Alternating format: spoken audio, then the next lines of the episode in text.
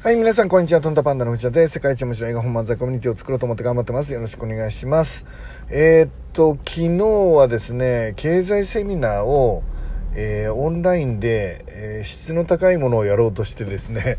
まあ、あの、いろんな総額10万円ぐらいの機器を使って、えっと、試しにやってみようとしたんですけど、え結局、あの、回線状況がですね、えちゃんと保てなくて、なんと、あの、途中で終わってしまうという。もう本当に申し訳ないことをしました。まあ、だいぶこれで信頼落ちちゃったかなということで、もう長年積み重ねてきたものが 崩壊して本当申し訳ないなと思っています。で、あの、えっ、と、リカバリーをしようと思って今日中にですね、えっ、と、昨日の撮影していたものをですね、えーえー YouTube のアイカアーカイブに残っているようなものも含めて、まあ、ちょっと軽く編集をしてですね、あの、皆さんにお届けできたらいいかなと思ってます。えっと、経済セミナー自体はやっぱりですね、えっと、僕の思いが詰まったものなので、あの、どうしてもたくさんの人に届けたいなと思って、まあ、ずっとやってきました。えー今もう少しですね、えっと、もっともっと、えー勉強して、さらにブラッシュアップしようと思ってると思うんですけど、ね、昨日の時点でできる、あの、全力でね、えーパフォーマンス高くやらせてもらったとは思っています。でもね、本当届けられなくて、本当見に来てくれた皆さん、あるいは見ようとしたのにうまく繋がらなくてイライラした皆さん、えー本当にすいませんでした。まあどうしていいかわかんないので、とにかく、あの、謝罪をしてですね、どうやってリカバリーしたらいいのかっていうことで、なんかプレゼントみたいなものもね、なんか痛い目にあった人には、プレゼントとかも、えっ、と、準備できたらいいかなって思っています。よろしくお願いします。で、えっ、と、今日はですね、どんなお話をしようかなと思ってるかというと、えー本物の思いって何なんだろうっていうお話をしたいと思っています。えー本物の思いってなんだろうな、えー、と人がこう生きてる間に、えーあなたのためを思って言ってるのよとか、えー、とこれをやりなさいよ。こうやった方がいいよとか、えーそれダメだよこっちしなよっていう機会って多いと思うんですよ。まあそれ違うだろうなと思って、まあ良かれと思って、まあ注意してあげるっていうケースも、もあるというか、が多いですよね。で、えっと、まあ自分にそっちの方が都合がいいっていうケースもあるだろうけど、あの、その辺の判断はなかなか難しいので、まあ基本的には自分が良かれと思ってね、えこれしろあれしろっていうケースってあると思うんですよ。で、そのこと自体は、まあ、あの人間の生活において当然出てくるんですけど、えー本当にその人を思うだったら、まあ、どんな、えー動きになるのかなっていうふうに考えることがあるんですね。で、えー、と僕は、うんまあ、それほどレベルが高くないかもしれないんですが、まあ、コミュニケーションについてはですねあのそれなりに考えてきた方だと思います。うん気が小さいし、えービクビクしちゃうし人の反応が気になっちゃうしあのーっていうあのタイプではあると思うんですよね。だいぶ変わってはきましたが基本的にはもともとはそういうタイプであるとは認識していますでそんな時に、えー、と本当に、えその人を思うってどういうことなんだろうって、え考えるとですね本物の思いっていうのは多分ちょっと時間の先まで見てる感じなのかなって思うんですよね、えーその人の変化とか成長とかはまず大前提としてその人がその気になって、えーしなくては前に進まない、えーしたくもないものを無理やり力でね、え形を変えさせてもその人の本来の形が変わっていくわけではない、えまずは、えー、と本人がゆっくり考えながら、えー、といろんな経験をしながら、まあ、学び、えー成長していくもんだと思うんですよねそれは僕もそうだし周りの人もそうだし、えー、と僕だって、えー、と A をやろうと思ってたのに突然なんかあなたのためを思ってんだから B をやりなさいよっていう人が出てきて B を全然やりたくないのに、まあ、力技で B をやらせられたとしたならばあなたのためよって言われたとしてもまあちょっと納得はいかないしまあちょっと切ないしっていう感じにはなると思うんですよね。でえっとだからそういう面で言うとあのどうしたらいいのかっていうことになっちゃうわけですよね。で僕は思うのはやっぱり思いって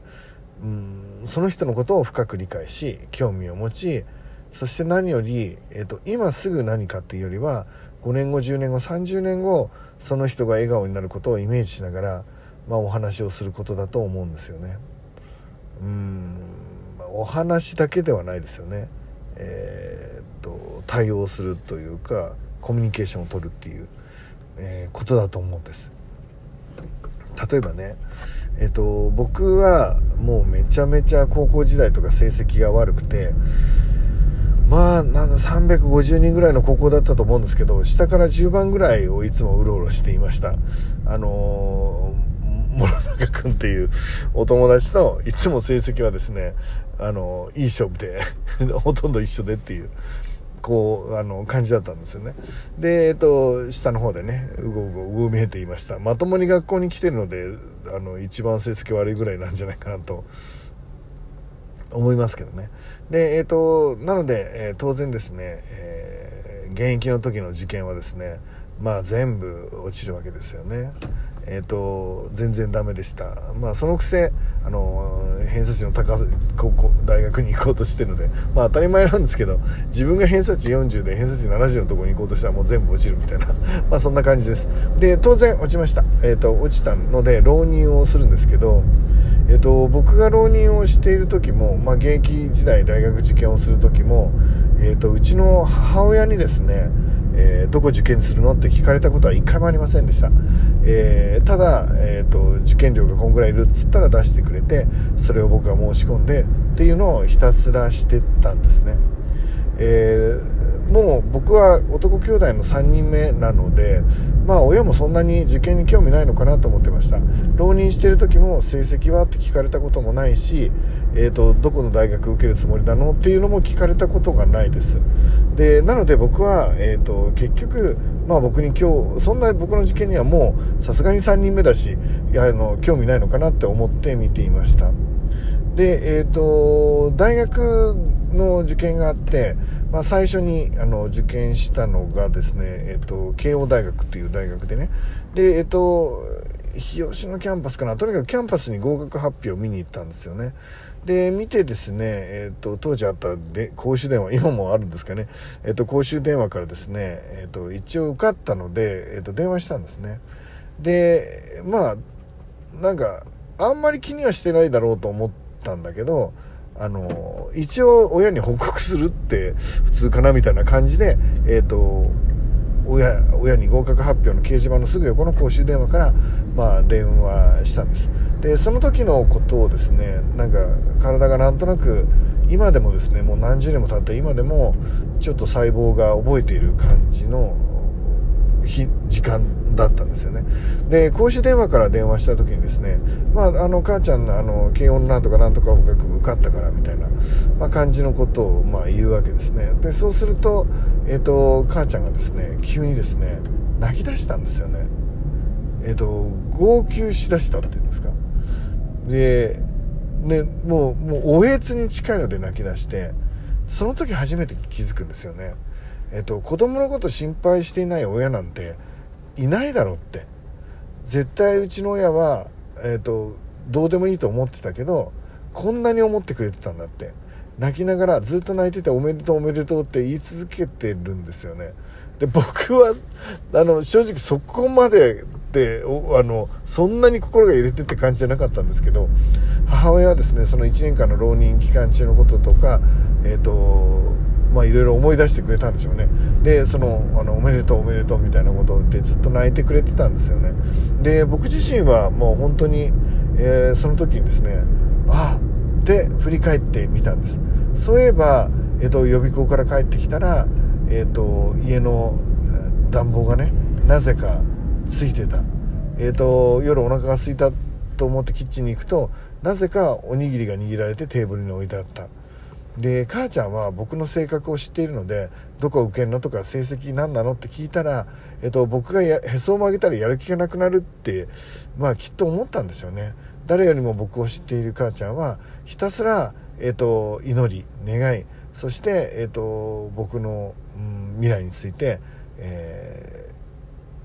ー、見据えてくれてた見守ってくれてたのかなと思います。そういえばっていうことがいくつもその時に思い出されたんですよね。あああの時母ちゃんは僕のことを思ってくれてたんだって。で本当の思いってねそんな感じのものなのかなって思います。えっ、ー、と僕は想像するとたとえ僕がまたね全ての大学落ちた、えー、あるいは結局大学に行かなくてそのまんまえっ、ー、とまあ不本意であるが、え就職をしたみたいなことになったとしてももう全然関係なく、えーと、抱きしめてくれただろうなって頑張ってるよってあんたはすごいよって言ってくれただろうなって思います。でつまりうちの母ちゃんの心が、えー、本物の思いなんだと思っています、えー、僕に何しろあれしろっていうのは、えー、簡単だけどそれは、えーと僕の未来に決してプラスではないかなってえー、僕の本当にやりたい気持ちを、えー、抱きしめてくれる。でいつもいつも大丈夫だよって言ってくれる、ね、そんな母親の気持ちに、えー、本物の思いっていうのを感じています。さて皆さんはお母さんお父さん、えー、他の方々から頂いているような思いを周りの人にも、えー、捧げることができてるでしょうか、えー、そんな素敵な思いを、え多くの人にね与えられるような人間になれたらいいかなと思います。ということで、今日もですね、絶対素敵な一日、ちょっと曇ってますけどね、えー、素敵な一日になると思うので楽しんでいきましょう。いってらっしゃい